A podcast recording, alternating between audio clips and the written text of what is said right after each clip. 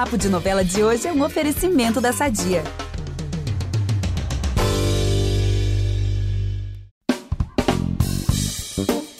Papo de novela de hoje está muito especial. Cheio de romance, conflitos e aquele toque de drama que a gente ama. Estou falando das novelas mexicanas, que há anos fazem um enorme sucesso no Brasil.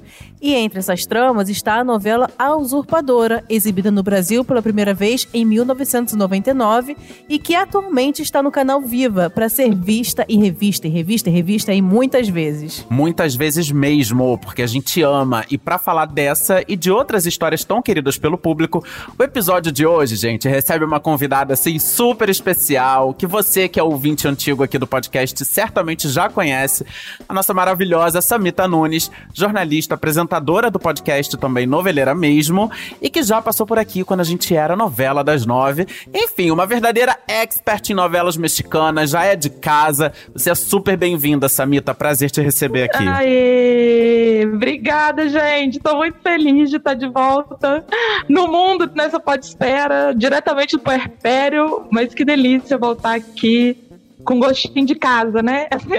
e eu amo. E eu amo que a sua filha já tem um, um nome, um toque bem dramalhão mexicano, Aurora Lucia. É. Eu amo. É. Maravilhosa. A gente colocou esse hispânico aí, Aurora Lucia. Perfeita. Pessoal, e além dessa mita, também vamos contar com a participação da atriz Bianca Rinaldi, que vai falar sobre duas novelas que protagonizou, que são adaptações brasileiras de novelas mexicanas. Maravilhosa. Gente, eu já até sei quais são. Tudo. Esse episódio tá muito animado. E ainda tem uma surpresinha caótica no meio, né, Gabi? Ai, gente, aquele caos assim do bem. Vai ser ótimo. eu também tô super feliz com esse papo. É, o amigo te espera, mas vai ser muito legal. Olha, eu sou a Gabi Duarte, apresento esse podcast ao lado do Vitor Gilardi e a gente volta logo depois da vinheta. Impressionante como o tempo só te valoriza. Porque eu sou rica! Eu sou rica! Pelas rugas de Matusalém, agora a culpa é minha, é isso? A culpa é da Rita! Samita, antes da gente aí mergulhar de cabeça no México, né? Hum. Bom, conta primeiro para quem tá ouvindo a gente, assim, um pouco sobre a sua relação com a novela mexicana. Então, eu, como toda cria aí dos anos 80, né? fui criada à base de novela. E na, e, e na, casa da minha avó, a gente assistia todas as novelas. A gente começava cedo, assim, de tarde, depois que eu voltava da escola, com novela mexicana no SBT. E aí, depois do, do final da tarde ali, do, do, Vale a Pena Ver de Novo, já engatava as novelas da Globo, que inclusive estão aí voltando todas no Globoplay, a mãe surtando pra assistir. e, então assistia muito, assistia muito é, umas novelas antigas, galera da nova geração, assim, nem vai lembrar. Topázio. Eternamente Maria, é, Topázio. É, Esmeralda. Isso. E a Usurpadora, assim, eu assisti muitas vezes, gente. Assisti na época que passou, depois eu assisti no YouTube como pesquisa, né? Porque aí fui para faculdade de comunicação, fui pesquisar a novela, fiz um trabalho, lembro que eu fiz um paper sobre novela mexicana sobre as vilãs, como que a Paola Brat virou um ícone aí da, da vilania. E continuei. E depois fui assistir com o áudio original no Globoplay. Gente, é uma loucura. gente, eu sei que a Samita tá falando. A gente tem a mesma idade, né, Samita? É. E é muito, assim, coisa de vó que, que assistia com a gente. Eu também assistia com a minha, é. com a minha avó essas antigas, Topázio, Simplesmente Maria. Nossa, era muito legal, essas, essas lembranças são muito boas. É, e é bom porque fica agora com essa nostalgia de infância, né? Esse saborzinho aí de uma vida uhum. de criança, enfim, é muito bacana. E lembrando aqui que a exibição de novelas mexicanas aqui no Brasil se popularizou lá atrás, no SBT, e agora esse boom voltou. Sim. Gente, quem poderia imaginar que a Globo, Globoplay, ia disponibilizar novelas mexicanas, ia passar Usurpadora no Viva. Enfim, muito perfeito. É. Então, Samita, queria saber o seguinte: por que você acha que as novelas mexicanas fazem tanto sucesso aqui no Brasil?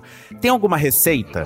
Eu acho o seguinte, Vitor, tem um público, né? Tem um nicho que no início era um público mais assim conservador, a gente via porque não tinha cena de sexo, porque são muito definidos os personagens, quem é a vilã, quem é a mocinha. É uma fórmula muito fácil. Aquela novelinha que você vê à tarde, lavando louça ou fazendo alguma coisa, você não tem que elaborar aquilo, você não tem que raciocinar muito. Tá tudo dado ali. E aí depois com o passar dos anos, elas foram dando a volta. Sabe aquela coisa de é tão ruim que é bom, que vira um clássico? e aí a gente gosta, a gente faz meme, é, vira, vira uma chave mesmo. Acho que a usurpadora ela, ela estourou essa bolha. A usurpadora e as Três Marias, né, que também estão no Globoplay. E virou um, um hype, por, porque o negócio era assim, exatamente essa expressão que eu tô falando, é tão ruim que é bom. Mas eu acho que a chave é que os elementos do melodrama estão muito bem definidos ali. A mocinha, a vilã, o herói, o traidor, que é o, né, tem essa figura. Então é muito fácil de decodificar, é muito tranquilo. Tem todo um público também, é, como eu falei, conservador, que quer ver aquilo, que não vai provocar, que não vai dar uma alfinetada, que não vai fazer o que as outras tramas que a novela das nove faz muito, né? É uma que o pessoal chama de água com açúcar. Então eu acho por isso que faz muito sucesso. Mas de fato, a usurpadora tem um diferencial. Tem a Paola, que é a figura que é muito carismática, assim como a gente tem a nossa Carminha, e que ganha muito público. Gente, eu amo que você traz todo o embasamento, essa coisa de estudar, de, de, pesquisadora de novela. E o pior é que na faculdade eu também fui pesquisar a novela. Amiga, é. muito Martim Barbeiro na nossa vida, né? Muito. E é isso. A estrutura do melodrama tá ali, na sua forma mais assim, ó, simples e bruta, sabe? É. Então é a receita do sucesso, é a fórmula perfeita ali que, mas, mas realmente é feita de uma maneira tão como que a gente pode dizer? É tão. Maniqueísta. É, que é isso. Dá a volta e fica bom por outros motivos. É verdade, acho que é por isso que os avós, avós gostam tanto, né? Isso, Porque minha avó é. às vezes fica assim, ai, não quero ver tanta maldade, às vezes tem umas coisas muito complexas assim, e minha, e minha avó enche o saco. Então, essa, essa fórmula, assim, atrai, né? As avós, vovozinhos. É, porque as maldades são muito suaves, é. né, gente? O que, que a Paula é. quer? Ela só quer ficar um ano viajando. E assim, a gente, a gente gosta de uma história complexa, assim, uma cara e coragem. Tipo, nossa, quem será que matou Clarice? Nossa, falou é, tudo, por é, exemplo. A gente gosta também. Mas, por outro lado, a gente também gosta, às vezes, que nem a Samita falou. Ah, tô aqui lavando louça e tá ali a TV passando, sabe? A Paola se revelando, Exato. saindo da cadeira de roda. Então, assim, rola. É, é, é curioso, é, é bom também, né? Ter uma novela, uma historinha, uma trama mais simples, que a gente consegue é, ver e prestar atenção fazendo outras coisas também. Enfim, que vira ali um momento de diversão diversão, né? É. Exatamente, o entretenimento. E a gente tava falando da Paola e outra lembrança assim que eu tenho, né, de quando eu era que era criança. É, eu acho que posso falar criança. era a Thalia, né? Que foi um verdadeiro boom quando ela protagonizou Sim. as novelas, né? Depois a gente vai falar Sim. mais dessas novelas. E ela foi um verdadeiro sucesso. Parecia em capa de revista, parecia em programa aqui no Brasil, né? Só se falava nela, né? Era um ícone. Nossa, o disco dela bombava. Nossa, gente, bombava. Era a aparência dela que falava, o talento, o cabelo, tudo. E aí depois o, o foco voltou pra Gabriela Spanik, né? De a usurpadora. Uhum. E, enfim, o que, que você acha que uma mocinha assim mexicana tem que ter para ter esse sucesso todo? A fórmula assim da mocinha mexicana. Ai, a fórmula é primeiro pobrezinha, é uma pobrezinha, tem que ser pobre, sabe? Bilheteira, a vendedora de flores, a né? Vendedora de flores, vendedora de bilhete, é sempre pobre. A, no caso da usurpadora, né? A Paulina era trabalhava no banheiro ali do, do clube e tal, é, ingênua, aquela menina que tem uma pureza, que não tem maldade, que é virgem, né? E tem, ah, tem os avós ou uma mãe doente, tem alguém na família que ela é o esteio da família. E claro, né, gente, tem que ter franja e tem que usar uma maquiagem rosa chá, roupa assim, tom pastéis. Essa é a fórmula da mocinha. Gente, eu amei. Eu amei. Ai, muito perfeito, gente. Deu a receita completa já da mocinha. E tem que fazer aqueles bons carões, né? né? Tem, tem que saber chorar. Sofre um sofrimento. tem que saber. E, no caso da Paulina, ela tem um diferencial que eu sempre falo, que ela é, assim, a mulher nota mil, assim, gente. Ela salva a família, ela tira a propriedade do vício, ela le levanta a fábrica, ela é uma empreendedora, ela é administradora de empresas, ela é mãe, sem nunca ter tido um filho. Ela, ela entrega tudo, é serviço completo. Ela faz tudo. Então, ó, graças ao Viva, inclusive registrar aqui nossos agradecimentos ao Viva por estar tá exibindo aí a Usurpadora. Vamos mergulhar no universo dessa novela, esse novelão que já tá aí fazendo sucesso no Viva. Vou pedir aqui um desafio pra Ai, Samita, mas pra ela vai Ai, ser moleza, tá? Porque ela já viu e reviu essa novela de trás para frente, de frente para trás, uma loucura. É dar um resuminho aqui da novela para quem não sabe do que hum. se trata, ou para quem não se lembra muito, para quem ainda não começou a ver no Viva. Dá, resuma em um tweet Samita? Gente, é o clássico história de gêmeas trocadas, né? Temos Paola Bracho, que é uma mulher que é dada aos prazeres da vida. Ela é casada com Carlos Daniel. Tem dois filhos, mas ela não quer saber de ficar em casa cuidando de filho e de família. Ela quer viajar pelo mundo e aproveitar a vida com os amantes que ela tem, que ela é bem empoderada, bem resolvida sexualmente. Não tá, né? E tá errada? Bom, Mas enfim, é, cada uma com a sua maternidade aí. É, e aí ela encontra, numa dessas viagens que ela fazia, né, que ela faz, ela encontra uma gêmea, uma sósia e faz ali uma armação para obrigar essa sósia a tomar o lugar dela na família Braga. Então a gente vai acompanhar essa história maravilhosa que né, todo mundo ama, que é troca de gêmeos. Acabamos de sair aí de, de uma. E aí a Paulina toma o lugar dela e a gente. Aí, bom, eu já dei a sinopse. Aí os desenrolares são muitos, tem, enfim. a É. gente vai vendo no Viva, Gente, não no dá pra enjoar dessa fórmula, né? Sempre funciona. Resumindo Não. tudo. Sempre. Não dá. Agora, Samita, você tem, assim, a gente sabe que é sempre bom, né, a gente gostar das mocinhas e tal. Só que as vilãs, elas Com também, elas conquistam um espaço no nosso coração. E a Paola, e a Paola, ela É. é um ícone de vilã, né? Então eu queria saber o seguinte, você tem uma irmã preferida, assim, se é a Paola ou a Paulina? E por quê? É, você me pegou com essa pergunta, viu, Vitor? Porque eu sou aquela que sempre panfleta a favor das mocinhas. Eu sempre acho um absurdo. Ah, meu Deus, como vamos torcer pelas vilãs. Mas a Paola. a Paola tem um diferencial que ela não. Ela é assim. Isso que eu falei no início, ela só é uma mulher que quer ser livre. Eu acho que o único erro da Paola é que ela não devia ter casado. Ela poderia ter ali buscado um, um sugar daddy, sabe? Uma coisa assim que alguém que mantivesse os luxos dela porque ela não quer ter essa responsabilidade da família que ela formou. Mas ela não tá to- totalmente errada na maldade dela. E ela é empoderada, ela, ela fala com a Paulina que ela tem que usar a sua beleza, ela é, usa o seu corpo, essa beleza, para manipular os homens ao bel prazer dela. Então, assim, ela é sexualmente liberada, ela é, é bonita, ela se veste, ela se maquia. Eu acho ela maravilhosa nesse sentido, porque ela não é. No finalzinho, ela vira uma vilã realmente é, má, né, maléfica, assim. É complicada. Ali no fim, ela pega uma, um é, caminho né, dos bizarro. mortos não falam. Mas eu acho que ela mais ameaça do Amo. que faz, na verdade, Paola. Ela, o que, que ela faz, gente? Ela obriga. Os crimes que ela comete, né? Ela simula ali um, um- um roubo para obrigar a Paulina a ass- assumir o lugar dela. E depois ela fica chantageando o Carlos Daniel pedindo dinheiro. Ela é uma mãe ruim, ela é uma mãe ruim, ela não cuida dos filhos. Mas aí tem todo um debate, né? Sobre maternidade compulsória e tudo. Mas fora isso, ela não é aquela, sabe, que vai é, atentar contra a vida dos outros, a novela inteira. Não, ela só quer os bons drinks dela, com os amantes dela, viajando pelo mundo. Então, eu prefiro a Paola por causa disso, porque a Paulina, ela é muito coitada, ela é muito passiva, ela vai ali, ela não tem as rédeas da vida dela. Ela vai se sujeitando, vai se sujeitando. Aí ela se apaixona pelo Carlos Daniel, nem aproveita que tá no lugar da Paola pra ficar com o Carlos Daniel, porque ela acha que, ai, não, é um pecado, eu não posso. Ai, gente, pelo amor de Deus.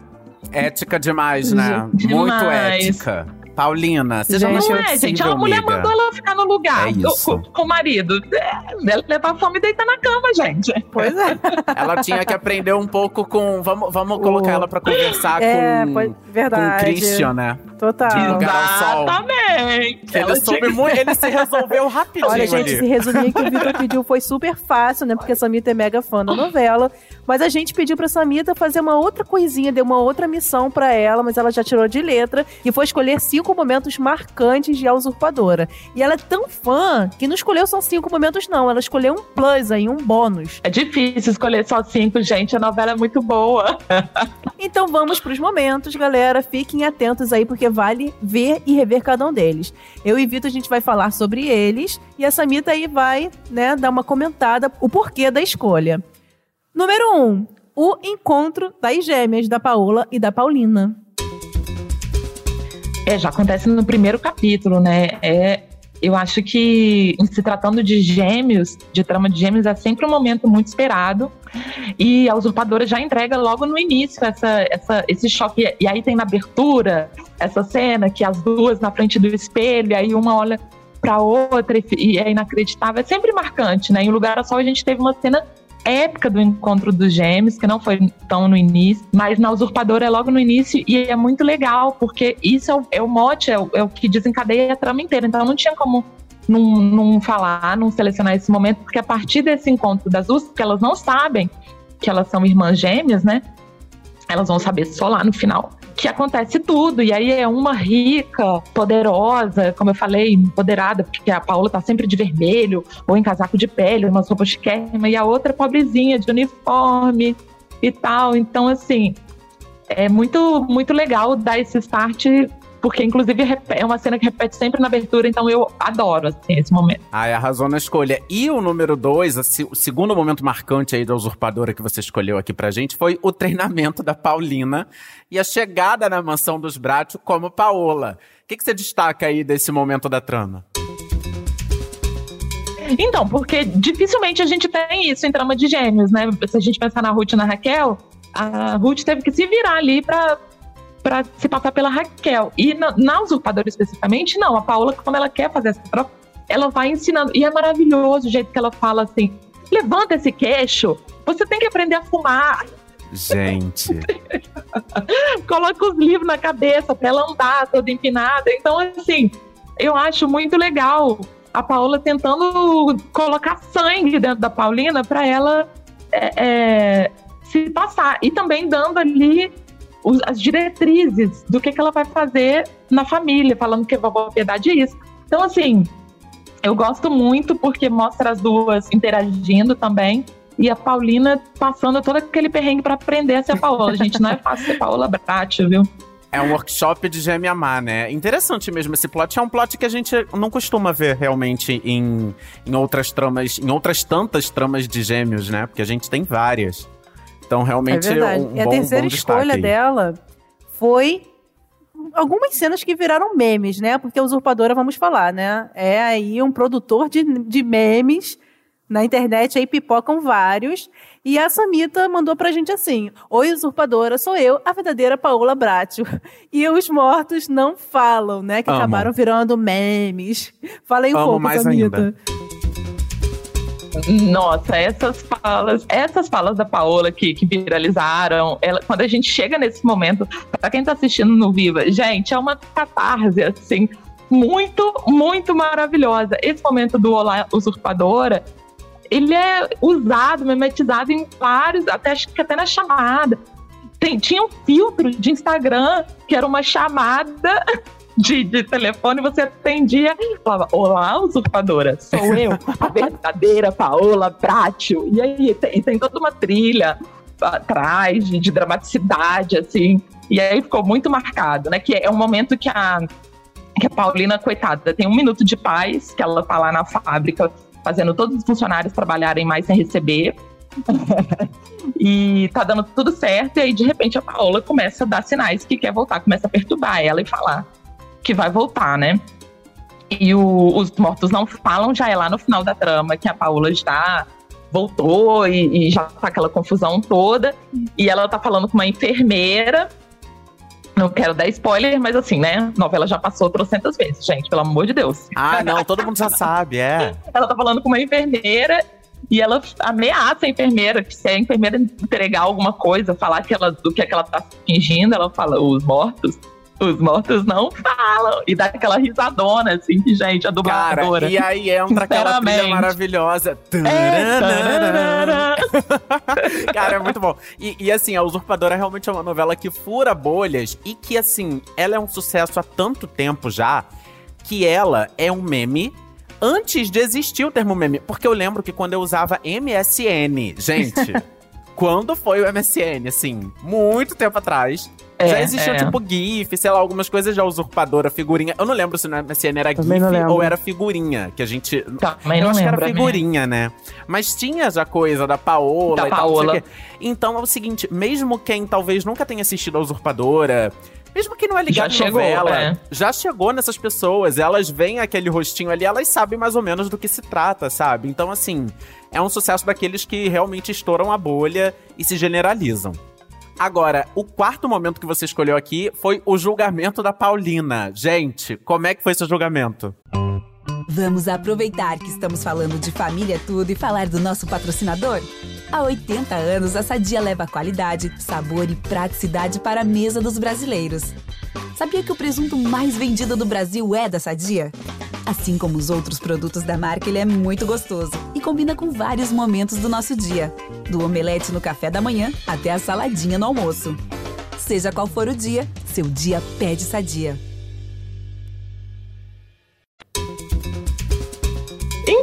Eu adoro o julgamento da Paulina, porque ele, inclusive, dura vários capítulos, assim. E aí tem, tem depoimento de Paola, aí tem o Carlos Daniel tentando juntar testemunhas para defender a Paulina, porque nessa altura ele já sabe. E ele já tá apaixonado pela Paulina, obviamente. Mas no início ele não gosta, não, tá, gente? Eu, eu quero ressaltar isso: que assim, Carlos Daniel no início tá revoltado com a greve de sexo da mulher. que ele fala que ela tá muito mudada e tal. E aí o julgamento tem todos esses elementos, assim, da, da, chorosa, se defendendo e falando que foi obrigada, e da Paola manipulando todo mundo e seduzindo todo mundo e falando a versão dela. E aí tem vários depoimentos. Então eu acho muito rico, porque vai. É, é, os ganchos são maravilhosos, né? Porque o que o México faz de melhor, que eu acho, é, são os ganchos. Quando eu assisti, é, assim, no streaming, eu tinha que parar no meio do capítulo, porque é impossível impossível você parar de ver depois que termina o capítulo. Você simplesmente precisa, é tipo uma cocaína. Você precisa continuar assistir, saber o que, que vai acontecer. E o, o julgamento tem muito isso. Então, destaquei esse momento porque é um ponto alto, assim, da trama é um ápice, porque depois do julgamento a trama caminha para o seu desenrolar, para o seu desfecho, né? E aí é ali onde to todas as verdades e mentiras vão sendo entregues, né? Vão sendo colocadas, é a versão de Só cada bomba. um. Só, Só bomba, bomba atrás de bomba. Amo. É muito bom. Gente, o quinto momento, escolhido pela Samita, é a Paola. Olha, essa cena aí é icônica, se fingindo de paralítica. Ai, meu Deus. Ó, oh, quem ri não vai pro céu, então. hein? Quem que não pode rir. Não pode rir. Ai, meu Deus. Gente, que desafio não rir disso. Ai, Jesus. Cara, é isso. É o que eu falo, é a maldade da Paola. Olha o que ela faz, cara, pra sensibilizar. É um truque mais velho do que andar pra frente. Pra sensibilizar e pra retomar o seu lugar ali na, na casa dos Bratio ela parece numa cadeira de rodas, sabe? Assim, e as caras que ela faz, gente, ela é muito dissimulada, ela é muito sonsa, Paula. Aí ela, ela se faz de amiguinha da irmã da Paulina e fica lá, toda com a cabecinha torta. E aí você fala, caramba, olha essa mulher, cara, olha como que essa mulher é. E aí ela chega na. Ai, horrível. Eu tô rindo, hein, Vitor? Eu vou pro inferno. Amiga, olha ela... lá, hein? Ela chega com o cobertorzinho. Bem coitadinha, ó. Ai, bem coitadinha. Aí eu vira que é a enfermeira cuidadora dela, mas assim, tá cadeirante, tá cadeirante, porém, belíssima, com sombra, cílio postiço, ah, entendeu? Sempre, tá sempre. Toda montada. E eu lembro que, que tem, durante esse período que ela fica se fingindo de cadeirante, a Lalinha, que é a fofoqueira da história, inclusive, prestem atenção nessa personagem que é maravilhosa, porque a Lalinha leva e traz a fofoca para todo lado. É geminiana do, do Zodíaco do Usurpador. é quem cata, quem chega no quarto e vê a, a, a Paola de pé, né? Ela vai sendo desmascarada assim. Então, assim, é imperdível essa parte da novela. É, você vendo a, as. É, a Paola é quase uma, uma vilã de desenho animado, porque ela tem cenas e cenas em que ela fica elaborando seus planos, né? Falando, uhum. eu vou fazer isso, eu vou fazer aquilo, eu vou fazer aquilo outro. E nesse momento que ela tá cadeirante é o que ela mais faz isso, eu acho, porque ela não tem, ela não tá se distraindo com nenhum amante, ela não tá viajando, ela tá só ali dentro de casa fingindo, né? Pra quê, gente? Porque ela simplesmente não Ai, quer gente, deixar como não amar o dinheiro vilã, né? Resumindo, da, da família Bratati. E nesse momento, eu queria aqui abrir um parênteses, mandar um beijo para a Leona Vingativa, tá? Quem não conhece, ah, o YouTube das antigas tá, que hoje tá brilhando, artista multitalentosa paraense. Maravilhosa. E fazia no YouTube anos atrás umas cenas, sim, assim, ela recriava sim. umas cenas Perfeita. muito baseadas em a usurpadora, assim. E aí tem esse momento do, da, da cadeirante. Da né? cadeirante. Então, assim, gente. Ai, Vitor, ótima lembrança. Leona um patrimônio da internet. Leona, te amamos. É isso, fica aqui o nosso beijo para você. Beijo. Amiga, eu amei a sua lista com os cinco momentos de usurpadora. Tô ansioso para ver todos eles. Agora, como foi muito difícil difícil escolher só cinco, você escolheu um bônus também, né? O Extreme Escolhi. Makeover da Angélica. Tudo! Gente, porque eu sou, a- eu sou aquela que vê reality de Extreme Makeover. Eu amo, eu amo. Eu sou aficionada com essas transfor- transformações. Só que da Angélica, no México, né, tem essas coisas. A única coisa que acontece é que ela solta o cabelo, tira o óculos e faz uma maquiagem. Verdade. Pronto. Mudou completamente. É outra pessoa. Porque a atriz é maravilhosa. Se não me engano, ela chama Chantal. Ela é maravilhosa, ela é super bonita. E aí ela vivia encalacrada. É aquele velho caso da, da, da feia encalacrada, sabe? Que veste roupa até em cima, que, que, que- enfim. E aí a Paulina, como eu falei, que ela entrega tudo, ela faz tudo, ela é benfeitora do, da, da família. E até o casamento da cunhada, ela tem que ajeitar, tem que dar ali um sacode e, e falar pra, pra Stephanie se vestir melhor. E aí tem uma cena que a Stephanie chega no jantar com vestido curtinho, com cabelo solto, toda maquiada. E aí, gente, é muito assim, peça de teatro, sabe? Todo mundo virando assim. "Oh!" Muito bom. Gente, é muito bom. É muito bom. É muito bom, assistam. Ai, Viva, obrigado. Você brilhou, Viva. Real oficial. Agora, Real a gente falou oficial. aqui de a, de a Usurpadora, mas várias outras novelas mexicanas brilharam muito aqui no Brasil, como, por exemplo, a tríade protagonizada pela Sim. diva Thalia, né? Maria do Bairro, Maria Mercedes e Marimar. E com certeza você viu todas nessa mita. Então eu queria saber, Vi, você tem uma favorita? Tenho, é a Marimar. É a Marimar, né? É a Marimar, que inclusive eu assisti no áudio original. Obrigada, Globoplay, por esse presente, porque eu só tinha visto dublada e vem em espanhol, gente. É outro patamar. É muito maravilhoso, cara. É muito maravilhoso. Cara, essa coisa da dublagem também é muito interessante, né? O, o quanto a dublagem também traz um, um, um tom. É, é, é muito bom. E também. E, e é um tom que casa muito bem com a história, Sim. né? E acho que favorece, de fato, essa, essa, esse sucesso da- das obras mexicanas no Brasil. É, Maravilhoso. O Chaves, por exemplo. A dublagem é é uma obra mexicana que, pô, é um fenômeno aqui no Brasil e que a É. dublagem é muito incrível, sabe? Gente, é uma BS. A dublagem brasileira é muito elogiada. Muito, é. Não, eu acho um patrimônio, assim, a gente tá acostumada com a voz da, da dubladora da Thalia e da, da Gabi, né? Mas eu gostei da, da experiência de ver em espanhol, porque traz o.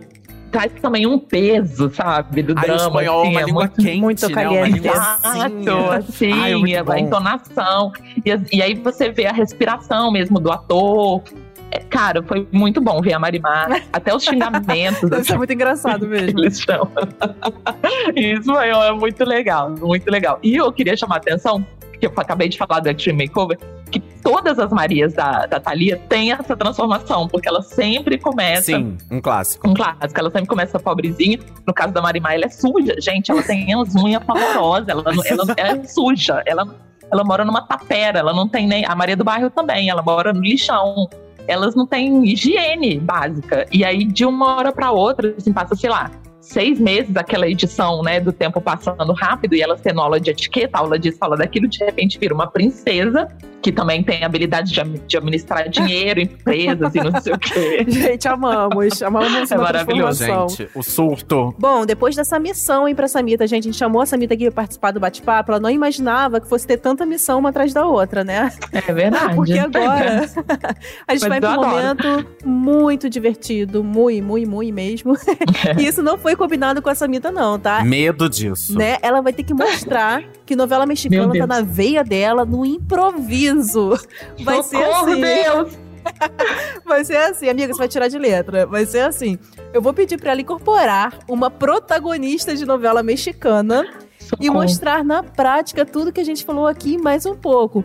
E o primeiro passo, ela vai escolher um nome aí de mocinha mexicana. Qual o nome que você gostaria aí de, de incorporar? É, vamos colocar, em homenagem à minha filhota, vamos colocar Lucia. Ai, tudo! Lucia? Tá, vai ser Lucia então. Tem sempre um sobrenome, né, gente? Porque é Paula Brat, Paulina Martins. Ah, é. Vou colocar Lucia Nunes. Ai, Nunes. muito bom, muito bom, muito bom. Gente, amei. Eu adoro. E o Vitor, gente, ele vai ser o Juan Guilhermo. Ai, tá meu bom? Deus do céu. Juan Guilhermo. E agora a Samita vai estar nesse momento recebendo o texto no celular dela, tá? Meu porque não foi combinado mesmo. Só pra ficar mais difícil e divertido. Porque quem vai estar ouvindo Eu vai estar amei. amando. Eu vou estar aqui só ouvindo. Gente, já foi? Recebeu aí? Recebi, recebi. Gente, Gente. lembrando os tempos de, de aula de improviso no teatro. Amiga, vamos lá. né? atriz, atriz na empresa atriz. É isso. Ó, então vai ser o Juan Guilhermo e a Lucia Nunes. Lu- Beleza, Lucia preparado, Nunes. gente. Gente, olha só, deixa eu falar uma coisa. Eu já acho Ah. meu nome super assim, mexicano, porque o meu nome, pra quem não Eu sabe, também acho, amiga. é Vitor Paulo. Então, assim, Olha! eu acho E aí, em espanhol seria- dramático. Seria Victor. É, maravilhoso. bem com, né?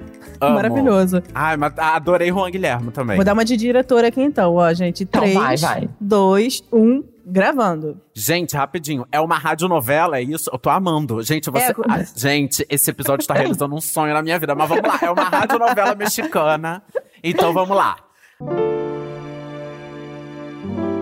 Lucia Nunes, preciso falar com você. O que houve, Juan Guilherme? Ah, é o que estou pensando. Você vai fazer aquele pedido? Não. Eu, na verdade, me chamo Carlos Augusto. Não sou rico, não sou empresário e não tenho onde cair morto. Não, não, não pode ser. Deixe-me explicar, Lucia. Eu sabia que você não iria me aceitar como sou. E Fique longe de mim. Você precisa mim, me toque. ouvir. Você precisa me ouvir. Foi tudo por amor, Lucia. Eu não quero, eu não quero mais ouvir você. Você está me obrigando a te deixar. Juan Guilhermo. Você não seria capaz, Lucia. Ouça bem, ouça bem. Você nunca, nunca mais vai ouvir falar de Lucia Nunes. Ou eu não me chamo Lucia Nunes.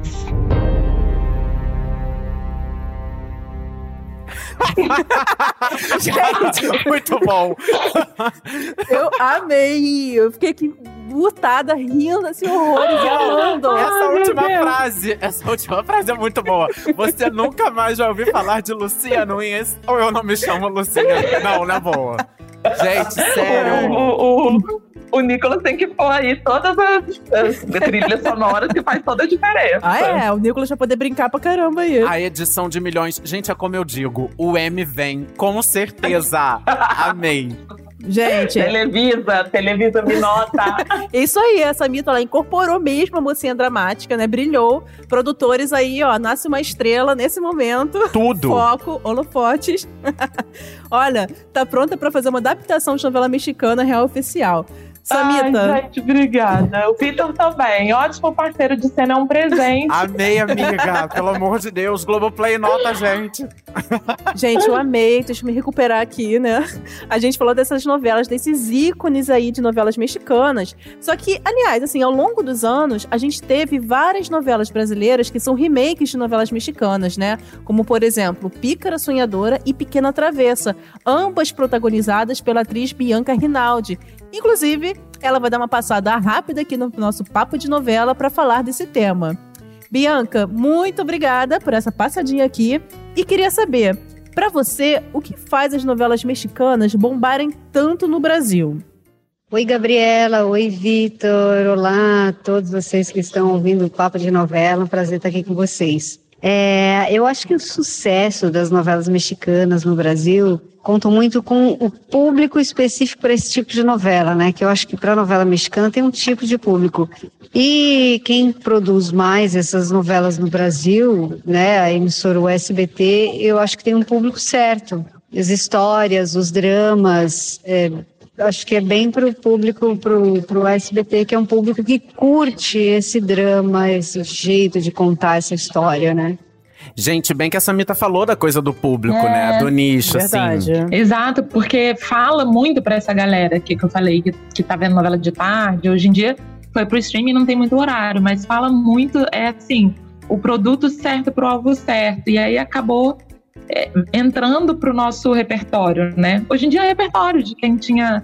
De quem era adolescente, criança nessa época, que elas eram muito importadas. Tem todo também o, o nicho infantil do Carrossel, do, Sim. enfim, outras novelas mexicanas que vieram. Sim, e é curioso porque, assim, como a gente já falou aqui no episódio, a fórmula do folhetim, ela é a mesma há Uhum, séculos. certo. E aí, é, o que acontece é porque atualmente a gente tem aqui no Brasil um tipo de dramaturgia que traz uma complexidade em cima dessa fórmula. Enquanto as novelas mexicanas, como a gente falou aqui, algumas delas, né, essas que fizeram muito sucesso no Brasil, elas seguem ali a risca, né, a receita do folhetim É. é bem tradicional mesmo. E aí eu queria saber da Bianca o seguinte: Bianca, você sentiu alguma diferença ao fazer Pícara Sonhador e Pequena Travessa, que são adaptações brasileiras de histórias originalmente mexicanas, em relação às novelas originalmente do Brasil?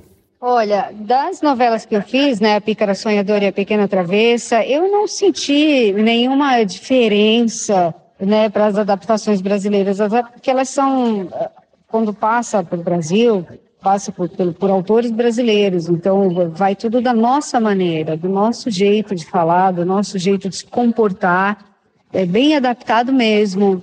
Agora, eu nunca vi uma história no Brasil fazendo uma garota que mora numa loja de departamento, tem um caderninho, vai anotando as coisas para pagar no final, quando encontrar o seu príncipe encantado, né? Essa história, assim, com esse tema, nunca vi por aqui. Eu acho que eles têm umas, umas ousadias, assim, de temas e, e que funciona, né? Mas não tem, não tem diferença na hora de gravar para a gente, para o ator, não tem essa diferença, porque se a gente coloca o drama, vai ser um drama natural, não vai ser um drama exacerbado, além do, do que é natural. Então, acho que a gente procura muito trazer essa naturalidade brasileira que as, nas novelas tem, mesmo nas histórias mexicanas. É interessante que ela falou, porque também eu, eu, eu acho que por ser uma adaptação, é isso que ela falou, né? A gente coloca o nosso tempero brasileiro, o nosso modo de fazer novela brasileira, Uhum. mas é importante para quem está ouvindo saber é, que a diferença maior que eu vejo entre essas duas dramaturgias é que no México é a toque de caixa, gente. As novelas são. Eles ganham da gente muito em quantidade, sabe? Porque se você reparar, não tem quase externa, né? Na novela Rubi tem uma metade, um, um meiuca ali da novela que vai para externa, que, que é em Cancún, mas as novelas geralmente é aquela coisa, mostra a fachada e cena interna. Então eles gravam muito em estúdio, muito mais do que a gente. E enquanto a gente faz, sei lá, 10 novelas, eles fazem 30. Eles é baixo orçamento. É tudo muito. Não, não, vou- não é mal feito que eu quero dizer. É, É mais um simples, processo talvez, industrial. Exatamente, é um processo industrial, assim, para produzir muito rápido. Então, eu acho que, é, que a gente sente ao assistir essa grande diferença, não só nas atuações, que são, né? É, eu ia destacar gente- isso, assim, se tem uma diferença de escola de atuação, realmente. Porque, de fato, sim, sim. É, as atuações mexicanas, a gente aqui no Brasil tende a olhar para essas atuações um pouco mais exacerbadas, um pouco mais dramáticas, né? E eu acho que assim, isso pode ser uma diferença estilística, realmente. Como também, como eu não sou um profundo conhecedor do que eu tô dizendo aqui, pode ser também uma questão de também apoiar essa simplicidade do, da questão do folhetim, né? Porque pra quem tá acompanhando, é mais fácil você entender É que aquela pessoa tá nítida. realmente. É, sabe? É muito nítida a emoção que, aquela, que aquele personagem tá sentindo e o que, que ele quer passar pro público. Tem a coisa da cultura mexicana que é muito é, dramática mesmo, né? É, é cultural deles. E eu acho uma coisa que a, que a Cristiane Costa, professora, falou sobre que ela é pesquisadora, ela tem um livro sobre isso, né? Eu, eu compro essa eu mulher. compro essa mulher, eu amo. Gente, eu amo É, essa vida é. aqui a gente revendo nossa bibliografia toda. É, exato. Ela destacou muito isso, eu achei interessante saber que a nossa telenovela se diferencia porque a gente lá na época da, da ditadura teve grandes pensadores, intelectuais que foram é, censurados no teatro e vieram para a novela. O Dias Gomes é um exemplo disso. Então isso moldou a nossa telenovela e, foi e, e se reverberou na, interpretação, trouxe o cotidiano, trouxe a fala, os jeitos, né? Novela em Copacabana, novela no dia a dia. a gente passou Então, a se ver, no né? México isso não aconteceu. No México não aconteceu. Então tem essa diferença. Na verdade, a gente se diferenciou do melodrama e do folhetim, trazendo essa coisa do- por uma coisa muito ruim, né? Que foi a censura, mas trouxe para o nosso universo essa interferência desses intelectuais. É muito E bacana. que deu muito certo nessa, Mita, porque é, hoje a gente tem essa relação com a novela como um divã do Brasil, né? Assim, de fato, é, é, é. as novelas colocam os dramas sociais nossos que a gente enfrenta. E, e várias questões que a gente está debatendo atualmente dentro das novelas. E de fato fica uma relação muito próxima. A gente vê de cenários que a gente conhece: Rio, São Paulo, agora a gente tá vendo o Pantanal. É. E, e vai debatendo ali o Brasil Brasil, de fato, dentro dessas histórias. Então aqui também isso funcionou muito, né? As questões cotidianas, né? Sim. Graças a Deus fomos pra esse lado.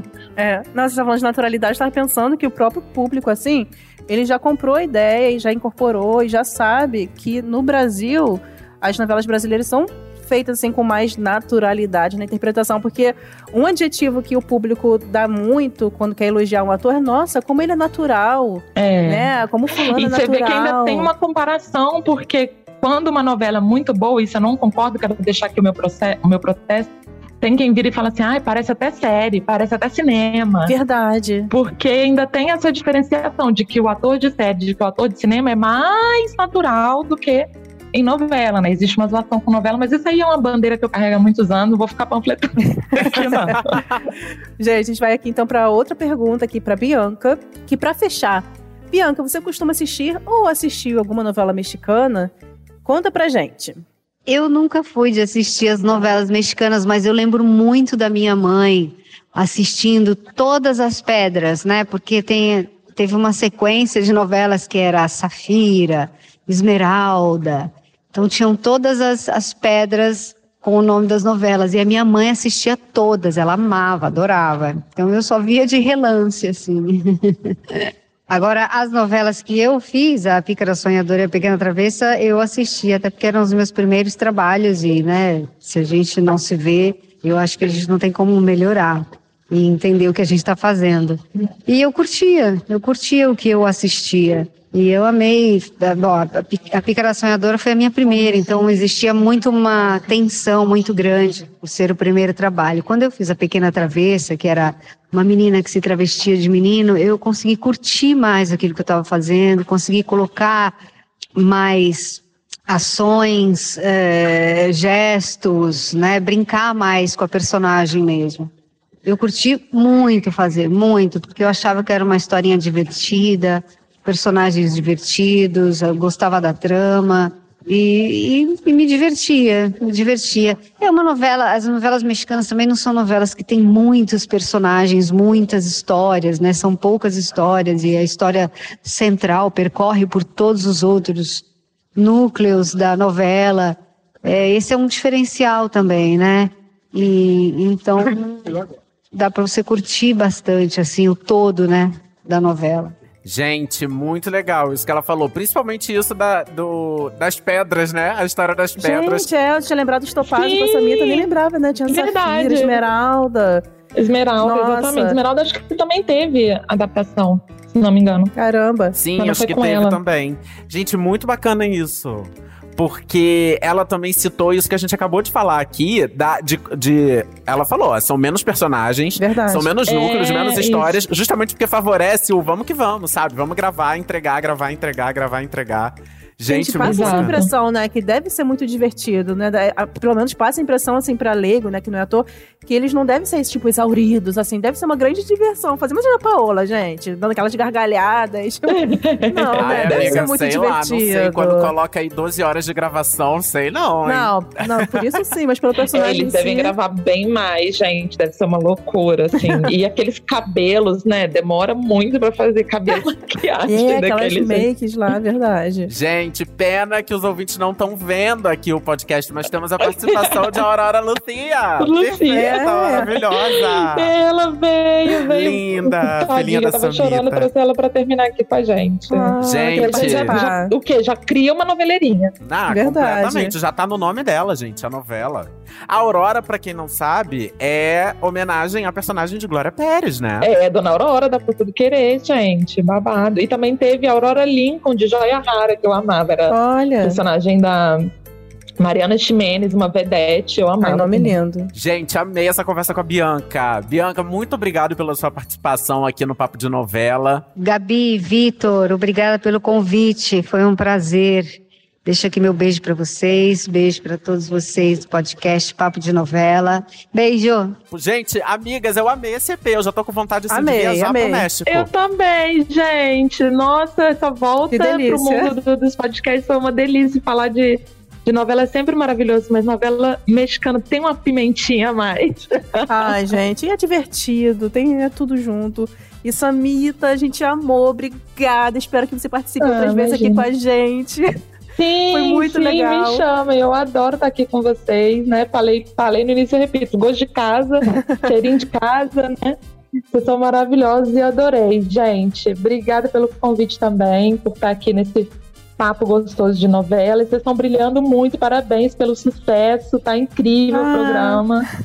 E é isso, mais e mais sucesso pra vocês. Ai, amiga, obrigado. Obrigada. Obrigado pela participação, obrigado por tudo. E eu amei que a gente fez a nossa radionovela aqui. Agora tem que ter um nome. Ô, Gabi, você que foi a roteirista, qual é o nome Ai, dessa meu radionovela? Deus! Vamos pensar. Vamos, vamos pensar numa pedra? Ai, vamos. É... Diamantes. Diamantes, gosto. é quase Diamantes. Eu gosto, assim, dá pra colocar na abertura. Diamantes. Diamantes. Ai, muito É bom. quase um império, né, amigo? É. Ai, amei! Já pode usar, assim, no plot da abertura. Um negócio meio assim. Ai, o gente, diamante girando ali. Ai, adorei, gente. Fechou. Diamante Diamantes. girando. É isso. Sammy, obrigado. É isso, beijo. gente. Muito bom. Beijo grande, tchau, tchau. Beijo, obrigada, Sam. Bom, então, ó, já tô encerrando esse EP aqui pra gente comprar nossas passagens pro México, Gabi. Pra gente, Ai, sabe, ver vamos. uma novela lá, ao vivão mesmo, sabe? A gente vai entrar nos estúdios da Televisa, agora que É eles estão parceiros da Globo. Por favor, Viva, leva a gente pro México. Já quero muito. Mas enfim, o Papo de Novela vai ficando por aqui. Só lembrando aqueles recadinhos de sempre, de segunda a sábado, de manhã, tem um episódio bem curtinho contando o que vai rolar no capítulo de Pantanal. E todo domingo, eu e a Gabi, a gente faz aquele resumão de fofoquinha com os spoilers do que vem por aí nas novelas inéditas que estão no ar. Então não perca. É isso aí. Para ouvir os nossos programas, você pode usar o Globoplay ou entrar no G-Show. Nos aplicativos de streaming, é só procurar por Papo de Novela. Além disso, vale assinar o nosso podcast na plataforma que você usa, para que então você receba uma notificação sempre que tiver um novo episódio disponível. Aí você já corre lá para ouvir a gente. Então é isso, pessoal. Eu sou a Gabi Duarte e apresento esse programa ao lado do Vitor Gilardi. Nós também produzimos e assinamos o conteúdo desse podcast. A edição é do Nicolas Queiroz. Então é isso, até a próxima. Adorei esse episódio. Beijos. Gabi, eu preciso te contar uma coisa. Não sou Vitor Gilardi. quê? Sou Juan Guillermo. Não! É isso, galera. Beijo! Beijo.